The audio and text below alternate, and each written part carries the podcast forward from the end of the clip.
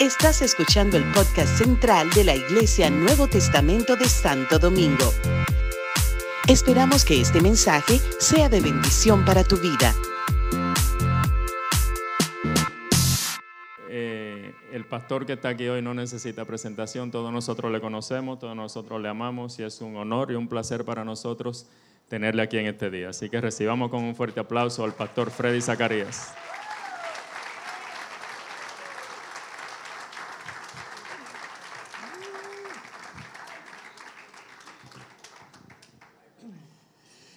Feliz me siento que ahí, ahí lo dejó.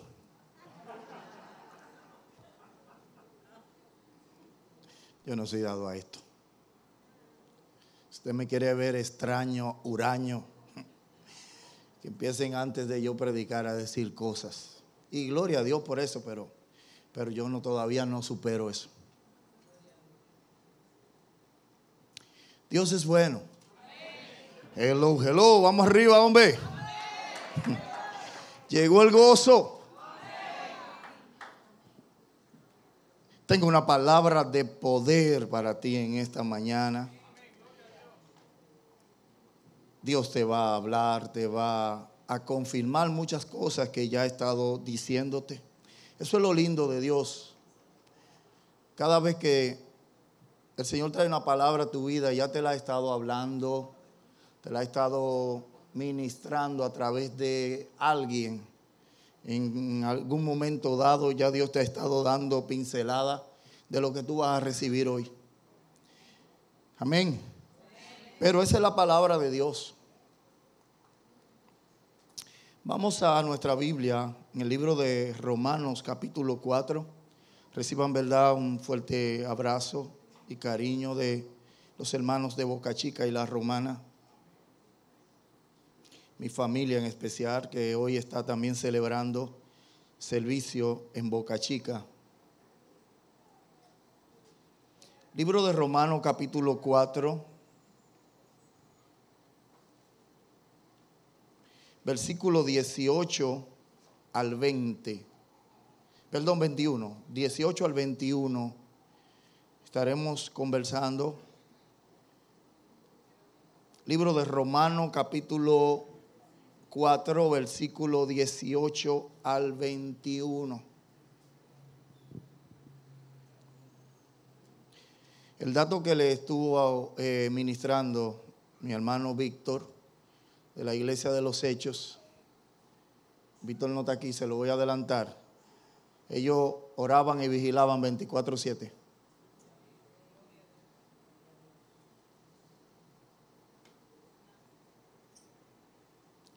Leemos la palabra en el nombre de los tres grandes, Dios Padre, Dios Hijo y Dios Espíritu Santo. Él creyó en esperanza contra esperanza para llegar a ser padre de mucha gente, conforme a lo que se le había dicho, así será tu descendencia. Y no se debilitó en la fe al considerar su cuerpo, que estaba ya como muerto, siendo de casi 100 años, o la esterilidad de la matriz de Sara Tampoco dudó por incredulidad de la promesa de Dios, sino que se fortaleció en fe, dando gloria a Dios, plenamente convencido de que era también poderoso para hacer todo lo que había prometido. Señor, gracias. Gracias por tu palabra, Señor. Vamos arriba.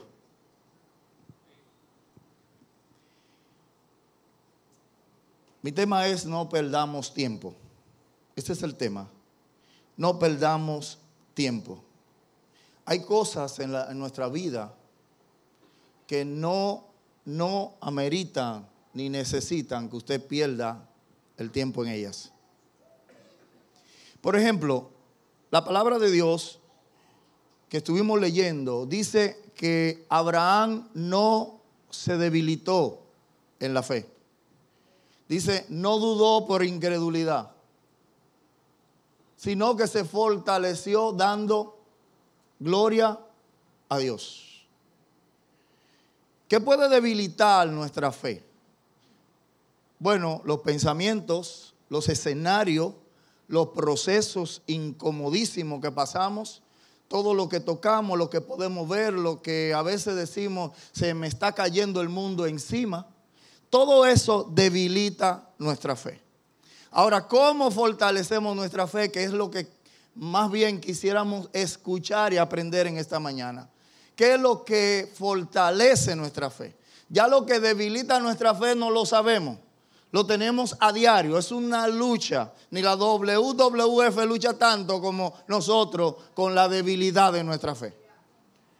Todo el tiempo estamos mirando lo que me debilita, lo que me acongoja, lo que me tira por el piso. Y todo el tiempo estamos tirando una bendita toalla. ¿Cuántas toallas tenemos? Porque ya la que usted tira no la va a volver a recoger. Tiene que vivir tirando otra. Estoy tirando la toalla, estoy cansado. Estoy ya eh, eh, con... Hasta aquí. Esta fue la última gota. Y por ahí, ¿verdad? Todo eso, ¿sabe lo que hace? Debilitar nuestra fe. Pero ¿cómo yo me fortalezco en fe? Dando gloria a Dios. Señor, sea tu voluntad, por ahí me voy. Hello. ¿Cuánta alabanza salen de nuestra boca cuando estamos en procesos y en dificultades?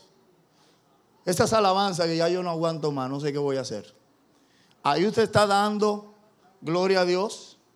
No. ¿Ahí usted está fortaleciendo su fe? No. La palabra de Dios dice que Abraham no dudó, sino que se fortaleció en fe dando gloria a Dios. Señor, yo no entiendo, tú lo sabes.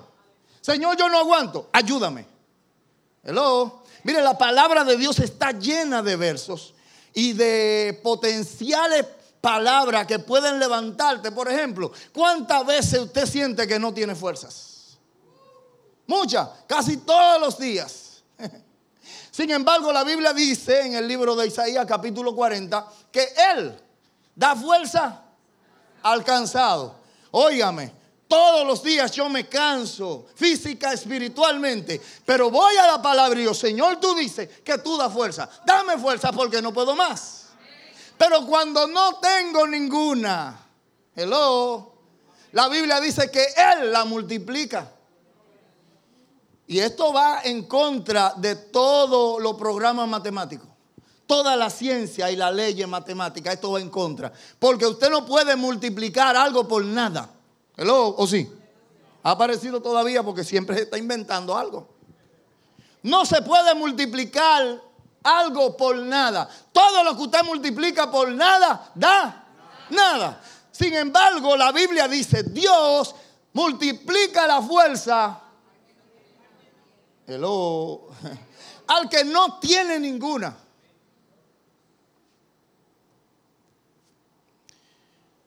En el libro de, Reyes, el primer libro, capítulo 19, si usted toma nota, tómelo como parte del mensaje.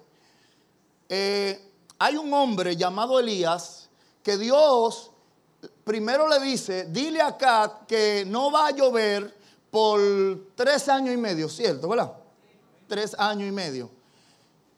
Sino por mi palabra, hasta que Dios no demande que va a llover los cielos se van a cerrar. Ve y dile acá esta palabra que yo te mando. Pues va Elías y le dice, mira, dice el Señor así, así, que los cielos se van a cerrar, no va, no va a haber agua por tres años y medio. Y tú sabes lo que va a pasar si sucede esto. Un pueblo agrícola y ganadero. Esa era su fuente más grande. De República Dominicana se nos cuenta que es el turismo. Yo no sé mucho de eso. Digo lo que oigo. Pero si Israel vivía de la ganadería y de la agricultura y le cerraron la fuente de los cielos, imagínese usted lo que iba a comenzar a suceder al paso de los tiempos. Pero Dios lo había dicho. Como Dios lo mandó, pues el tipo agarra y se queda parado en las calles bichaneando. Hello se queda parado después de haber dado este mensaje a un rey. Al que tiene eh, eh, en sus manos eh, este, el gobierno, la facilidad para crear y no crear, a quien le van a llegar las querellas, hello, entienda esto. Tan pronto el gobierno tiene una dificultad eh, eh, eh, regional, comienzan las manifestaciones. ¿Lo saben? Si la salud está mal, ¿qué pasa con los médicos y las enfermeras? Comienzan a hacer lo que le llamamos piquetes. Y llaman la atención de los gobiernos o del gobierno, del mandatario. Pues lo que se avecinaba era que cuando se apretara la situación, ¿sabe qué iba a pasar? Acá iba a tener problemas. El rey no iba a saber qué hacer con su nación. Pero Elías se queda allí y Dios agarra y le dice, tú tienes serio problema, escóndete. Y lo esconde en un arroyo, en una cueva, ¿cierto? Pero él no fue que se escondió, Dios lo esconde. Y le dice, yo te voy a alimentar, pero no salga de allí. Y así pasó. Dios lo escondió por un tiempo. Cuando Dios lo saca es para que vaya donde acá. Usted sabe que de ahí lo mandó a una viuda también, ¿verdad? Pasaron esos tres años y medio y Dios le dijo, ahora preséntate.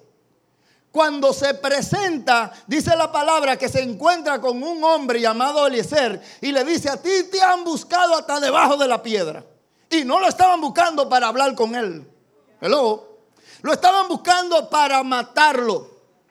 Ya habían acabado con muchos profetas de Dios. Todo el que decía Dios dijo, lo mataban. Porque lo que Dios dijo estaba trayendo problemas a la nación. Entonces, esa gente había que callarlo.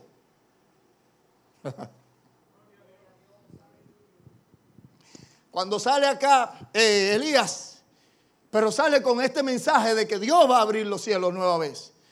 Y le dice, mira, yo no sé qué tú vas a hacer, pero te andan buscando y te han buscado. ¿Dónde fue que tú te metiste? ¿Sabe quién había escondido a Elías?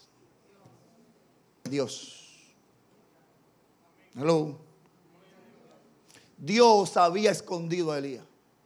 Pero pasa el tiempo, a él se le olvida esto, Dios se glorifica y tiene una apuesta allí con los profetas de Baal a ver quién es el Dios verdadero y gana el Señor como siempre, el que no pierde una batalla. Dios gana y ahora el hombre quiere esconderse. Hello. Estamos aquí. Pasa esto. El hombre gana una apuesta. Se publica en todo eh, eh, Israel que el verdadero Dios, que el Dios vivo es Jehová de los ejércitos. Él fue que hizo descender fuego del cielo. Él fue que dio la prueba de a quién es que hay que adorar.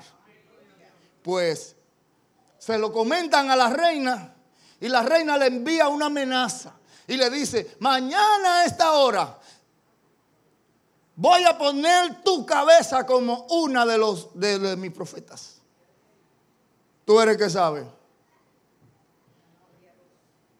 Y dijo, por aquí me queda más cerca. Comenzó a correr y a correr y a correr. Y allí vino el problema empezó a debilitarse porque alguien le dijo, te voy a despegar la cabeza. Cada vez que yo voy a mi papá, te voy a arrancar la cabeza, Fredito. Oh. A correr, a buscar vecinos que, que salieran en socorro de mí. Don Pablo, deje ese muchacho, por favor. Prométame que no le va a poner la mano. De verdad lo hacía. Pero estoy vivo, parece que no era de Dios. Bien, ahora el hombre, en vez de quedarse en las calles, porque ya Dios se había glorificado, ya había enderezado toda una nación. Mi hermano, ustedes recuerdan que eh, la situación estaba, ¿por qué claudican en dos pensamientos? Si Jehová es Dios, síganle. Y si son los vales, pues síganle. ¿Cuál es el problema? Libre albedrío.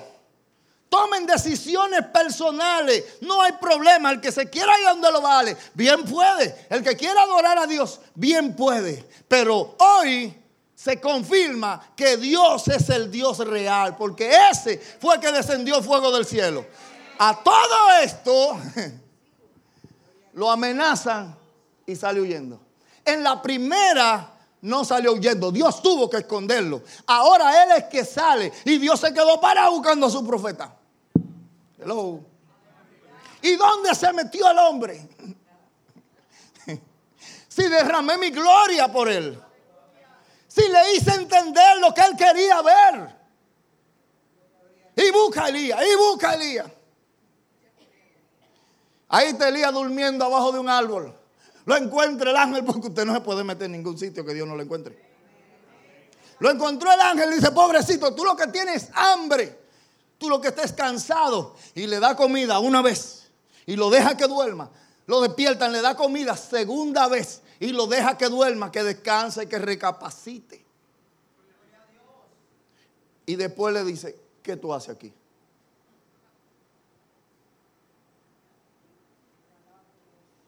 ¿Sabía Dios lo que Elías estaba haciendo? Bien, es así. Pero el que no sabía lo que estaba haciendo era Elías. Porque Dios le pregunta, ¿qué tú haces ahí?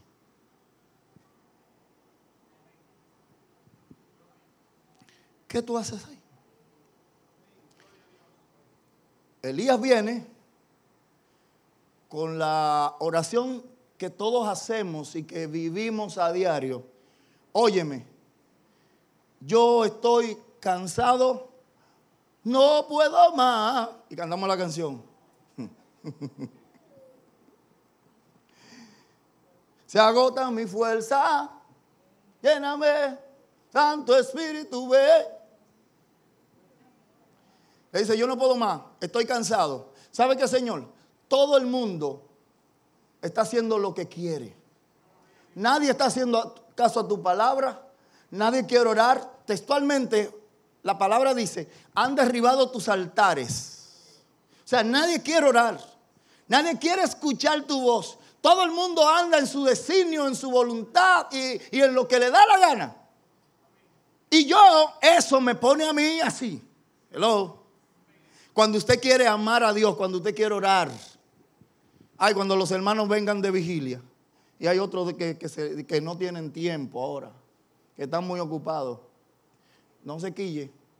Ore usted. Ore por ellos. Hello. Pero que si hicimos, y perdóneme, hicimos una convocatoria y lo dijimos, el pastor lo apoyó y todo el mundo, amén, amén, amén, amén. Habemos dos, habemos tres, habemos cuatro, ahí vemos cinco. Hello, ¿y dónde está la iglesia? Ellos dijeron que sí, que necesitábamos orar. Ajá. Bien, Elías, he sentido un vivo celo por ti. Yo quiero que todo el mundo te busque como yo lo hago. Eh, me molesta lo que estoy viendo en las calles. Óyeme, y siento que todo el mundo se está muriendo. Es más, hasta yo. Quítame la vida. Hasta yo no quiero seguir vivo. Quítame la vida porque yo no soy mejor que nuestros padres. Yo no soy mejor. No soy el último ni el mejor. Quítame del medio. Y a todo esto, Dios le contesta. Primer libro de Reyes, capítulo 19, versículo 20 y 21, por ahí está. Dios le contesta, sal fuera. Sal de ahí, sal de ahí de la sal, sal. Y le dice, ponte en la puerta. Y ahí viene un viento fuerte que sacude todas las colinas y los valles de ese entonces. Y se siente que, que se está acabando el mundo. Y dice que Jehová no estaba allí. Atrás de eso viene un terremoto que se siente que la nación se está eh, volcando de arriba para abajo. Y dice, Jehová no estaba.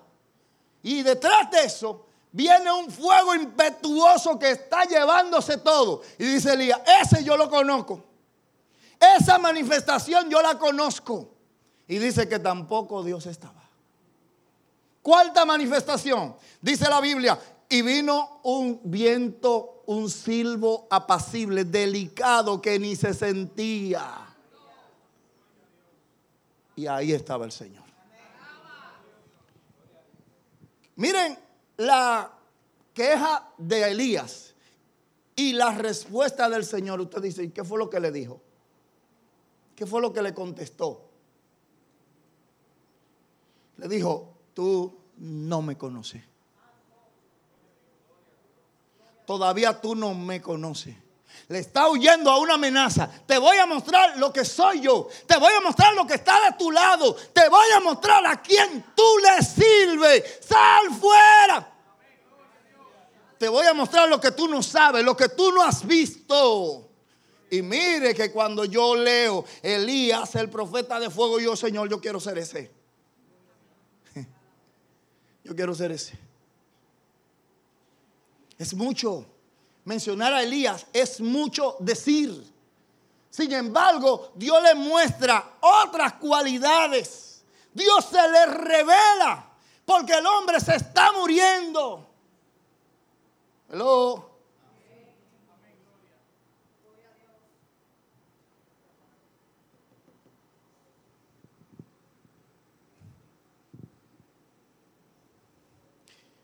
Siempre me ha llamado la atención esto. ¿Por qué nosotros vamos donde Dios, Señor, mira esto, esto y esto, y Dios te sale con algo que no tiene como que ver con lo que tú le estás diciendo? Y tú dices, pero me habrá dicho algo, me contestó, pero no me contestaste, no me hablaste del tema. Es que a Dios no le interesa eso. Lo que estamos mal somos nosotros. Dios está bien enfocado. Dios sabe lo que está haciendo. Pero usted y yo no sabemos nada. El mes pasado, te voy a testificar algo que me estoy acordando que me sucedió el mes pasado. Eh, mi madre ya es una anciana de unos noventa y tanto de años. Eh, cuando ella dice a inventarse excusas de que para morirse.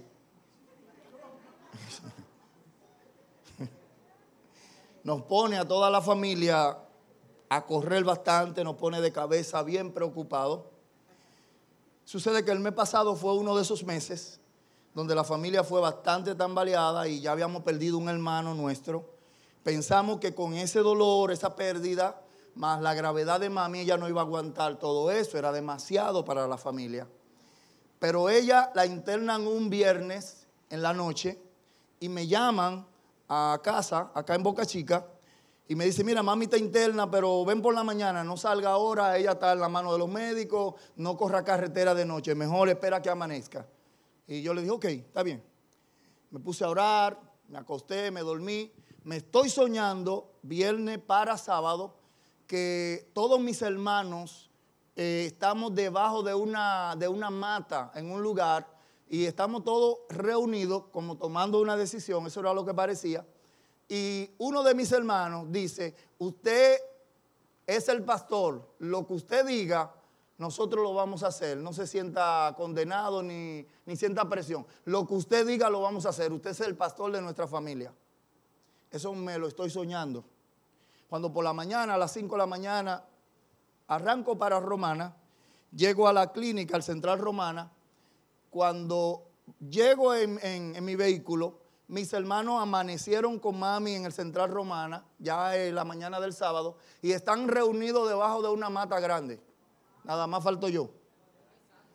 Yo me quedé en el parqueo mirando ese escenario porque me lo soñé. Yo digo, wow. Cuando voy llegando, me apeo de, de mi vehículo y quiero ver a mi mamá y me dice, no, ella no dejan pasar a nadie eh, para ahí, está en un intensivo y tenemos que tomar una decisión. Y te estábamos esperando a ti porque tú eres el pastor de, de la familia.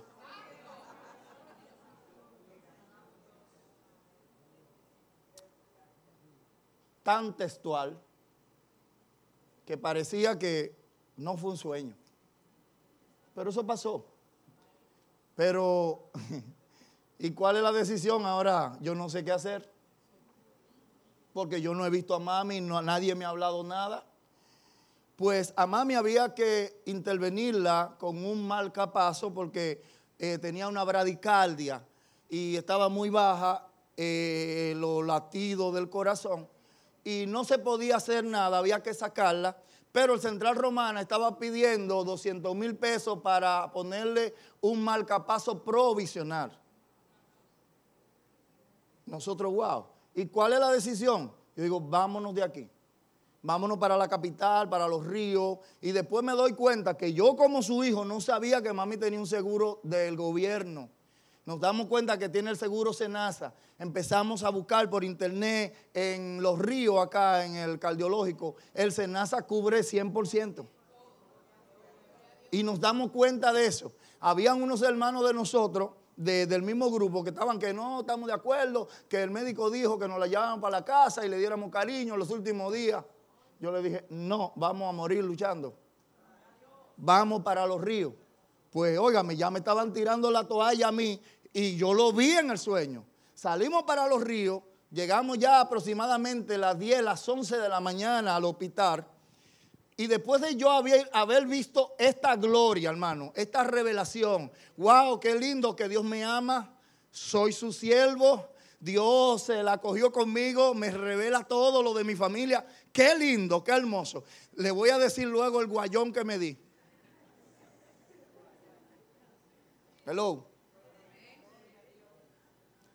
Lo que sucedió fue, cuando llegamos como de 10 a 11 a los ríos, inmediatamente un servicio VIP, toman a mi madre, la llevan a emergencia, comienzan a, tratarla, hacer el estudio, eh, un viaje de cosas, electro y electro y electro, le ponen unos mal, unas cosas para medir los latidos del corazón. Me di cuenta que lo normal eran como unos 60 eh, eh, latidos por segundo, pues mi mamá no llegaba ni a 20, se estaba yendo y había que ponerle el marcapaso lo más pronto posible, pero habían que hacerle más estudios.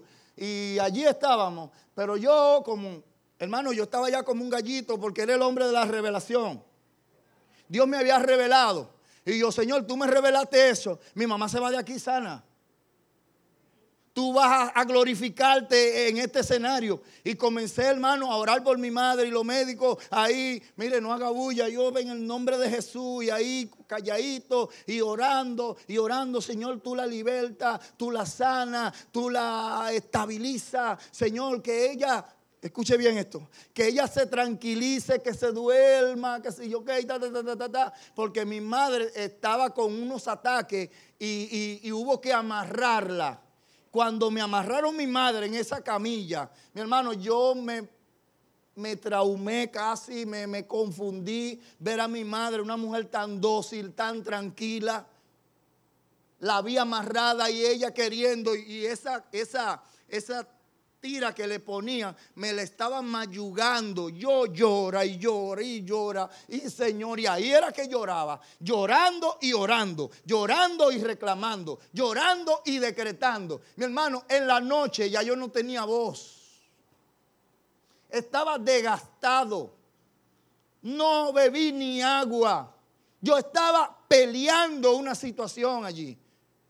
Estaba pendiente a que Dios tenía que derramar su gloria. Y le decía a Dios, escúcheme bien, Señor, pero si anoche tú me revelaste lo que yo vi y por eso ya está aquí, este pleito sigue.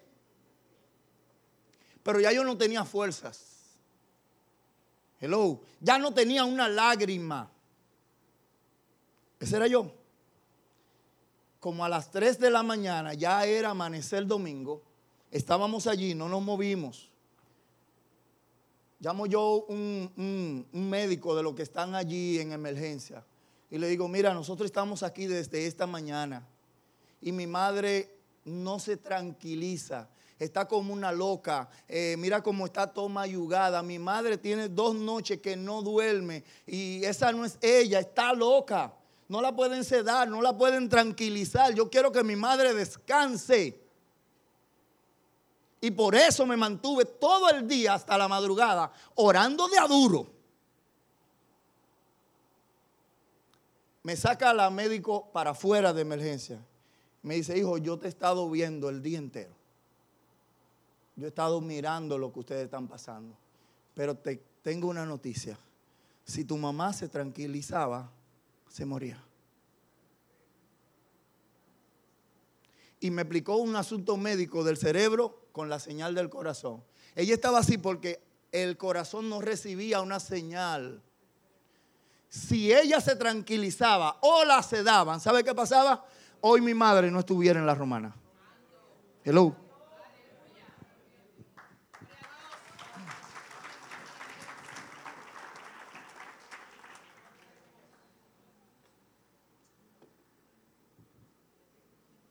Ahí yo entendí que todo lo que yo estaba pidiendo era, Señor, llévate a mi madre. Hello. Hermano, si usted me hubiese visto orando con tanta intensidad para que mi madre se tranquilizara, ¿y sabe lo que significaba eso? Que se muriera. Ella estaba peleando con su vida. Y lo que la mantuvo hasta la postura del mal capazo fue que ella no se rindió. La locura, aparente locura que yo le veía, esa era la vida. Esa era la postura que ella tenía que tener hasta que el malcapazo le enviara chispa al corazón. Pero el pastor, el orador, el hombre de la revelación, no sabía nada. Quería que Dios la tranquilizaba. Para el cielo.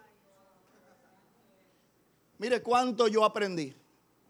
Pero eso fue a las 3 de la mañana, cuando ya yo no sabía nada, ya yo estaba triste, no tenía lágrimas, estaba deshidratado. Digo, pero qué gallo loco era yo.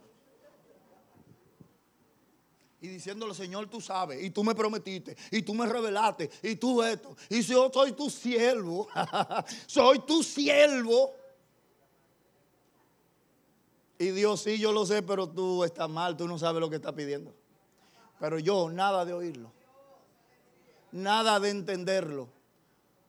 Y cuando yo recibí esta información, yo dije, cuánta cosa nosotros estamos pidiendo, orando, gimiendo, haciendo, lejos de la voluntad de Dios.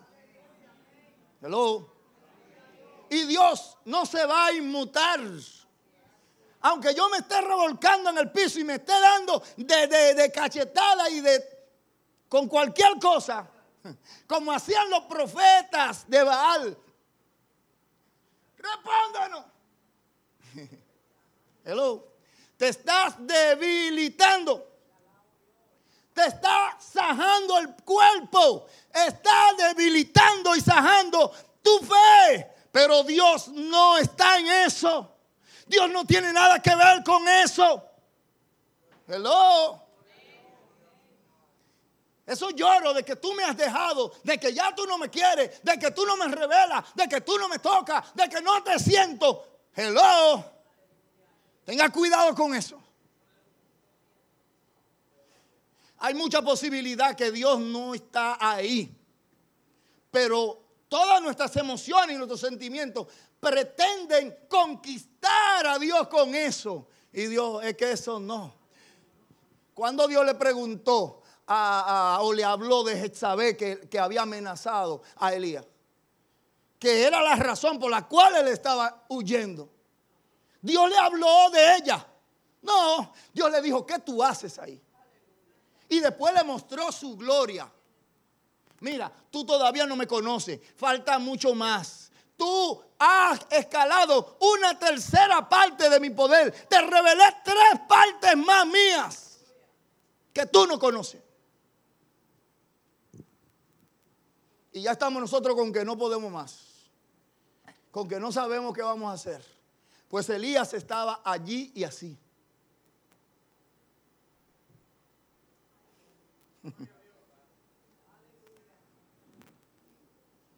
No te debilite en tu fe. Dios lo llamó. Le dijo, yo no he terminado. Y si nunca le mencionó a esa mujer, nunca. Y lo que le dijo, por el camino donde tú viniste, vuélvete por ahí mismo.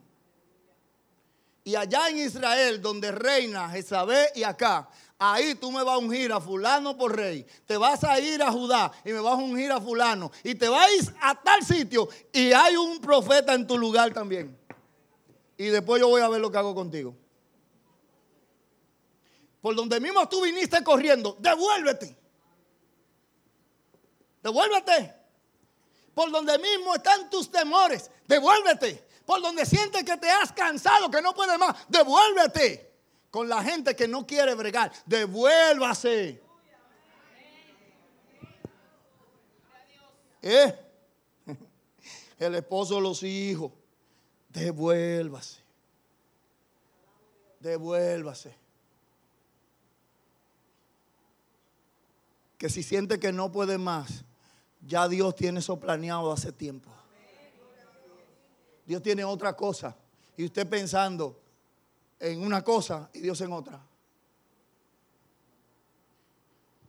Mira, he mirado y observado a lo largo de, mi vida cristiana que nosotros oramos de acuerdo al escenario y el proceso que estemos envueltos. Ahora mismo se está orando por el carro, el inversor y el aire. Y me, y me diera gusto de que alguien preguntara esta tarde que vamos para Romana, acuérdense de, nuestra, de nuestro sorteo para el 29. Allá todo el mundo lo quiere. Aquí lo quieren dos o tres. Eso está en el este.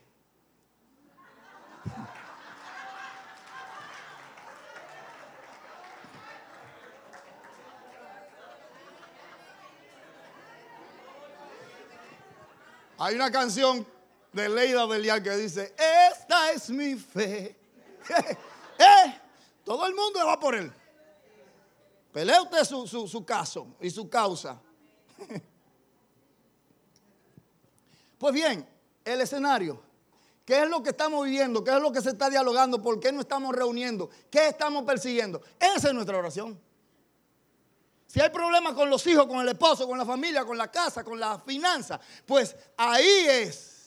Ahí es que hay que atesonar oración y clamor y ruego. Es ahí. Y Dios a veces tiene todo eso resuelto.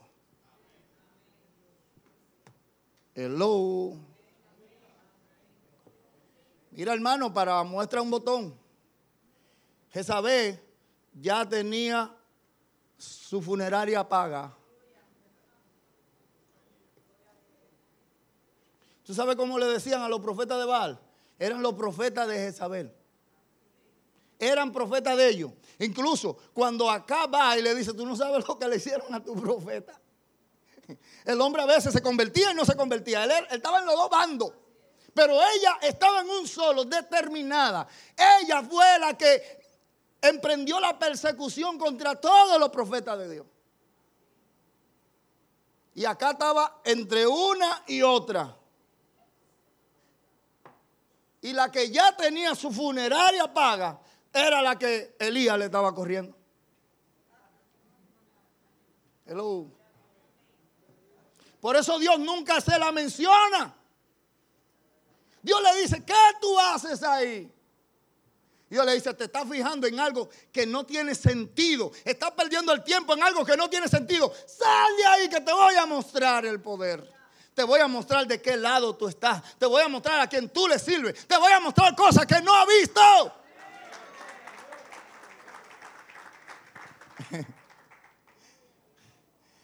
Oigan, usted ha visto muchos milagros de parte de Dios.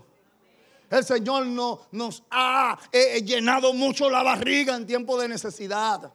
El Señor nos ha sanado mucho. Pero eso no terminó allí.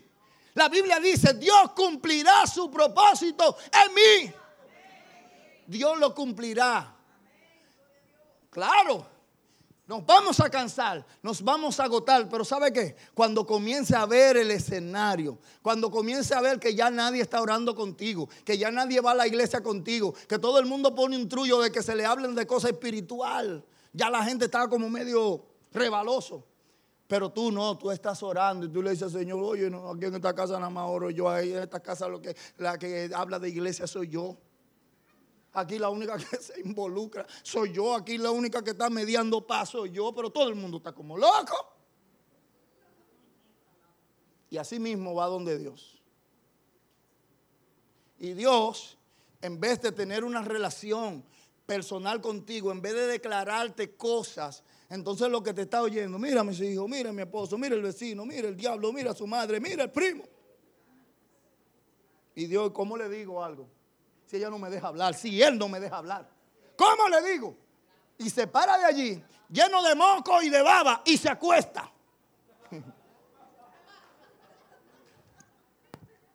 Ah, eso es lo normal de usted y de mí cuando estoy, cuando estoy llorando delante de la presencia de Dios. Nos llenamos de eso. Y, nos paramos de allí cansados. Yo espero que Dios me haya escuchado. y Dios, yo espero que tú hayas entendido que yo no estoy ahí. Espero que lo entienda. Que quiero hacer algo nuevo. Y mientras tú estás en tu bache, sal fuera. Párate de allí. Hasta que Dios no me conteste, yo no voy a parar de aquí. Ahora sí, no voy a hacer nada. No voy a hacer nada hasta que Dios no me revele lo que tenga. ¿Qué es lo que te va a revelar? Si lo que tú le llevaste no necesita revelación. No la necesita. Lo que necesita es que te levante, que deje de estar hablando.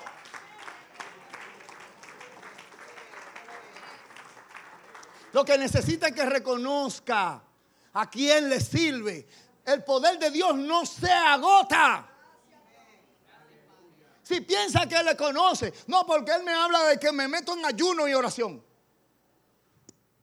A mí me habla tajaltándome de sopa.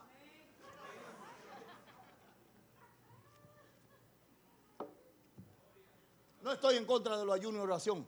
Pero no, ahí es que Él me habla. Voy a tener que meterme porque la cosa está muy difícil. No, hombre, no. Miren, está bien, Elías era un humano, pero te voy a mostrar un pedacito del Cristo de la gloria. Abrumado,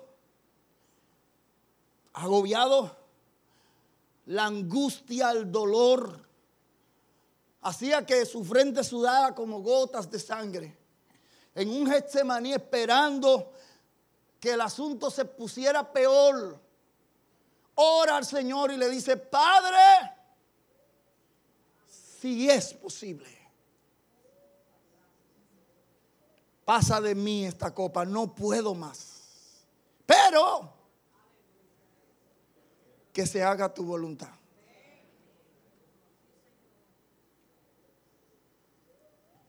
Cuando da la vuelta, la gente que pensaba a él que lo estaban apoyando y animando, se estaban durmiendo han dejado tus altares, han dejado tu pacto.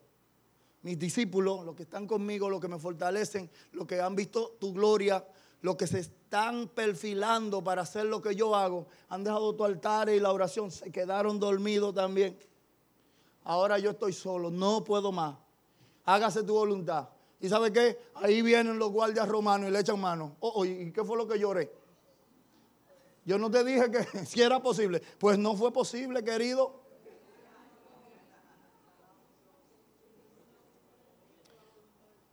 Cuando no es posible.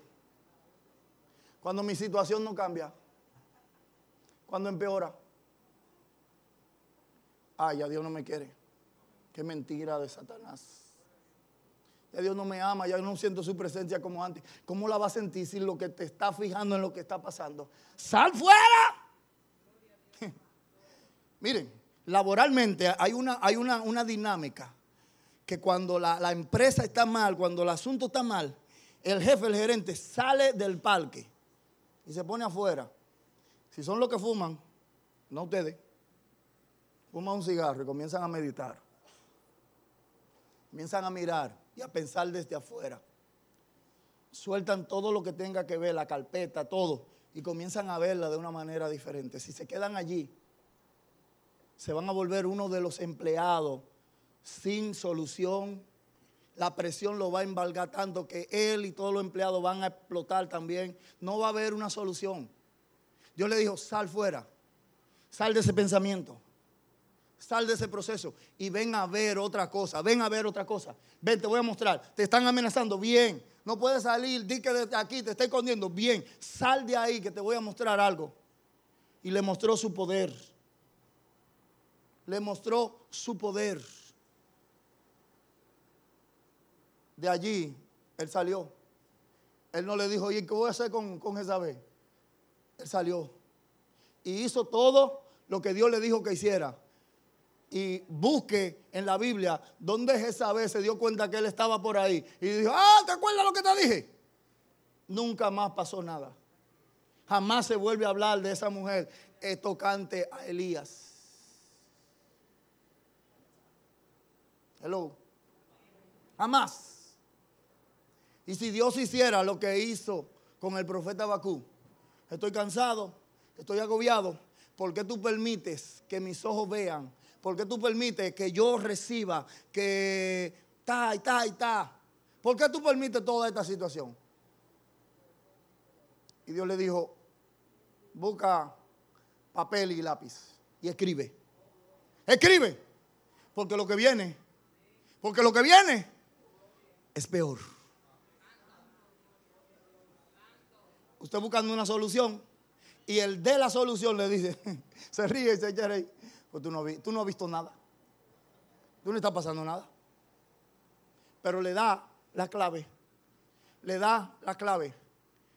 Estos son los tiempos, los que vienen, que el justo vivirá por fe.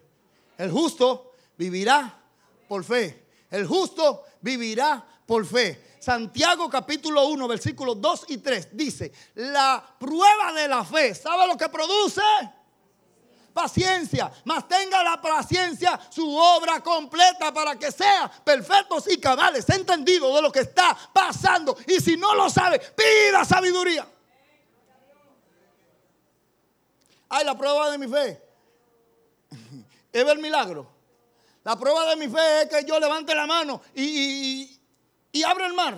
La prueba de mi fe es que yo le diga a mi hijo, hasta hoy tú vas a estar saliendo de noche, hasta hoy te vas a estar drogando y ya va a pasar. Esa es la prueba de tu fe, que te levante, que hable, que pelee. No, la prueba de la fe dice la palabra que es, produce paciencia. Y la paciencia es la capacidad de aguantar lo que tú deseas ver.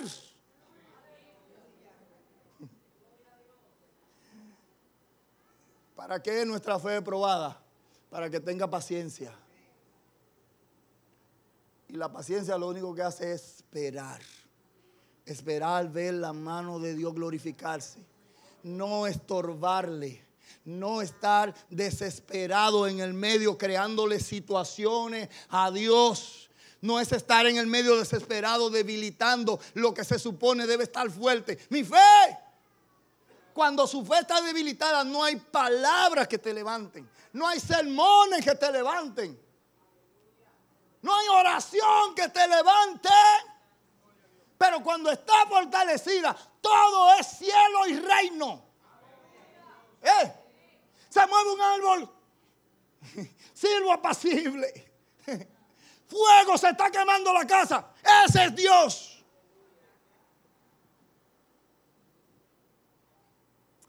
La prueba de mi fe lo que debe producir es paciencia. No va a producir derrota. No va a producir que no puedes más. No va a producir cansancio. No. Ponte de pie, iglesia.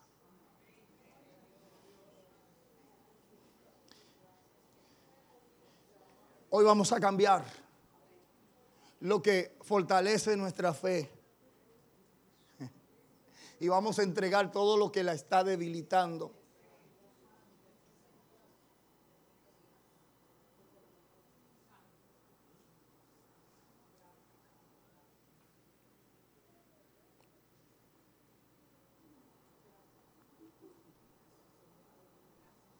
Tú sabes las actitudes que estamos viviendo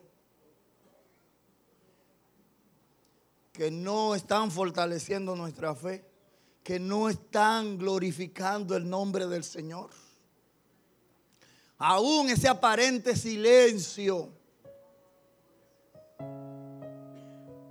Hay un silencio que Dios lo está declarando hoy como rebeldía y desobediencia. Hay un silencio que lo está provocando el cansancio y el dolor.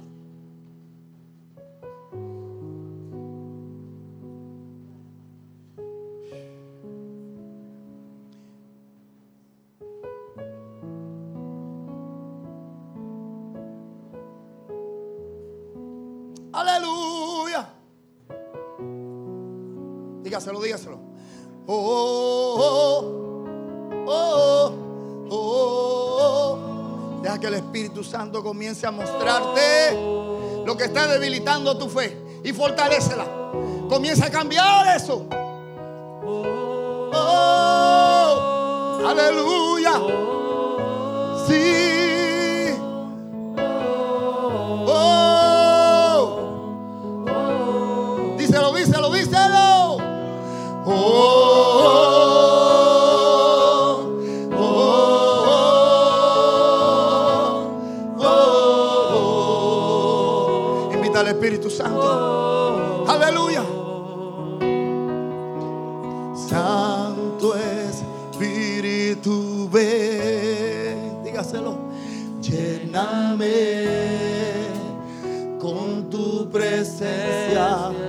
Aleluya.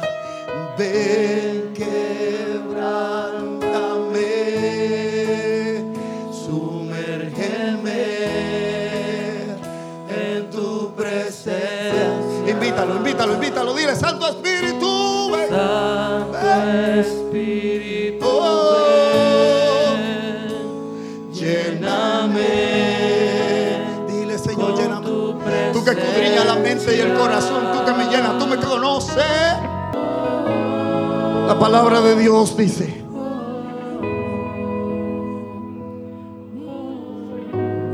Cuando Elías estaba allí y deseaba morirse, sacó todos los argumentos que tenía, lo que sentía, lo que veía. Todo lo sacó.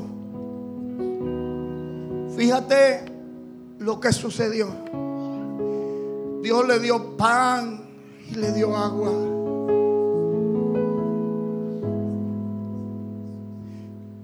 Lo llenó de su espíritu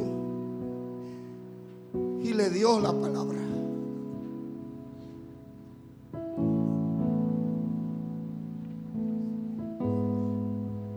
Dios no te va a dar poder. Dios no te va a dar unción. Dios te va a traer la misma palabra. La palabra que por años te han enseñado. La misma palabra que te levantará. El mismo Espíritu Santo que te llenará. No es nada nuevo. Será la misma palabra. Cuando la palabra dice que Abraham no se debilitó en su fe, fue porque creyó la palabra que se le había dicho.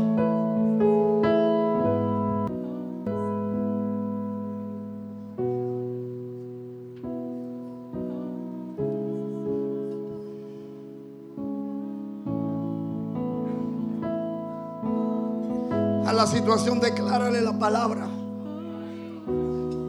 A la situación declárale la palabra. Hay madres aquí llorando a sus hijos cuando se le ha olvidado que fueron presentados para él.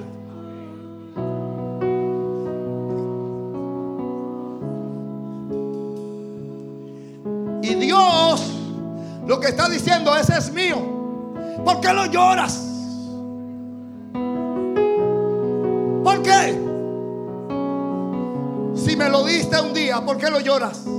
Yo tengo que llorarlo, dice el Señor.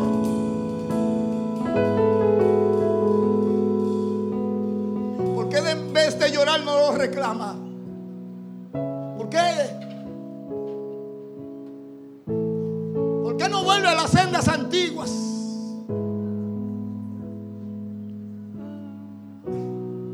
¿Por qué no te pones a cuenta con el Señor? ¿Dónde fue que le dejaste? ¿Dónde dejaste su palabra? ¿Dónde dejaste su palabra?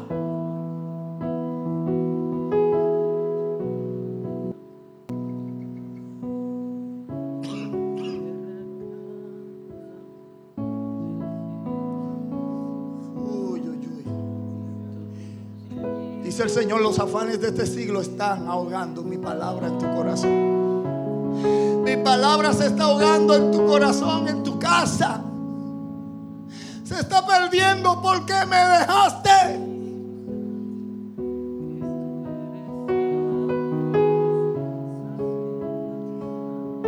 Esto es fuerte. El Señor dice que han derribado su altar. ¿Eh? ¿Qué sustituyó el altar de Dios en tu casa? ¿Qué fue lo que pasó? ¿A dónde fue derribado? ¿Qué fue lo que lo sustituyó? Comienza padre y madre a buscar cuál fue la sustitución del altar. ¿Qué fue? Está en casa. Está en casa. La sustitución está en casa.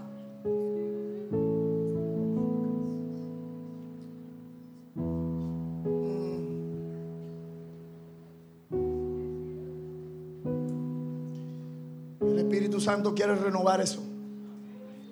Quiere renovar eso. Quiere renovar eso. ¿Lo quieres oír? ¿Lo quieres oír? Aleluya. Quiere que vengamos a la oración. Quiere que oremos antes de acostarnos. Dios no quiere ver todo, Dios no quiere ver todo el mundo en tu casa que esté cada quien por su lado y orando independientemente. Dios quiere un altar.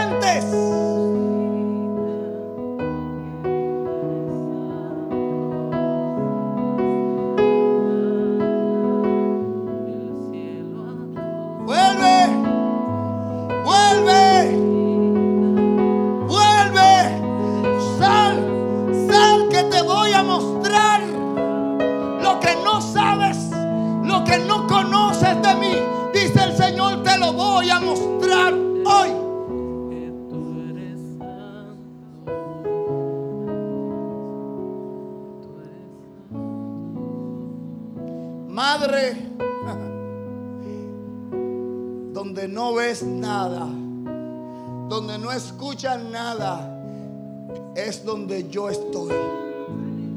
Aquí hay madres pidiendo a Dios que aunque sea se les rompa la cabeza a sus hijos. Dios dice, yo estoy en el silbo apacible. Yo estoy en tus oraciones calladas y sinceras. Yo estoy obrando. No lo estás viendo.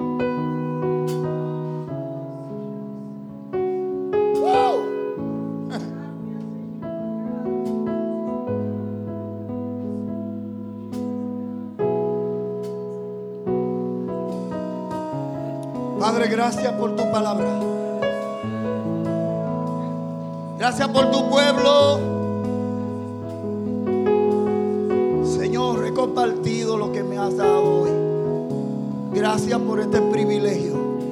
Bendice tu pueblo una vez más. En el nombre de Jesús.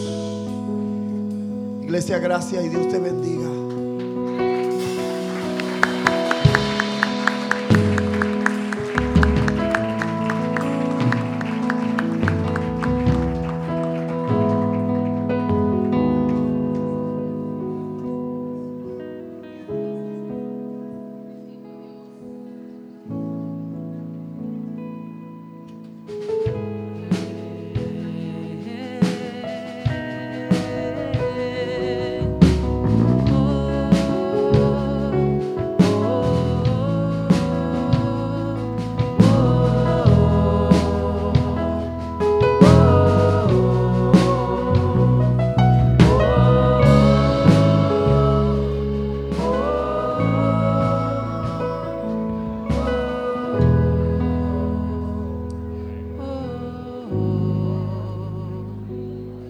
Señor, te damos gracias en esta hora por habernos permitido estar aquí en tu presencia. Te pedimos, Señor, que tú derrames tu bendición sobre tu pueblo en todo el resto de la semana. Señor, que nos lleves en paz donde quiera que nosotros vayamos a partir de hoy. Y que esta palabra quede sembrada en nuestros corazones. Que esta palabra germine, Señor, no solamente en el día de hoy, sino todos los días. Padre, Bendice a nuestros pastores donde quiera que están. Enviamos desde aquí sobre ellos tu bendición y te pedimos que tú les guardes, tú les prosperes, tú les uses. Señor, conforme a tu poder y conforme a tu propósito. Podemos, Señor, irnos en paz, no de tu presencia, sino de este lugar. En el nombre de Jesús. Amén. Señor les bendiga.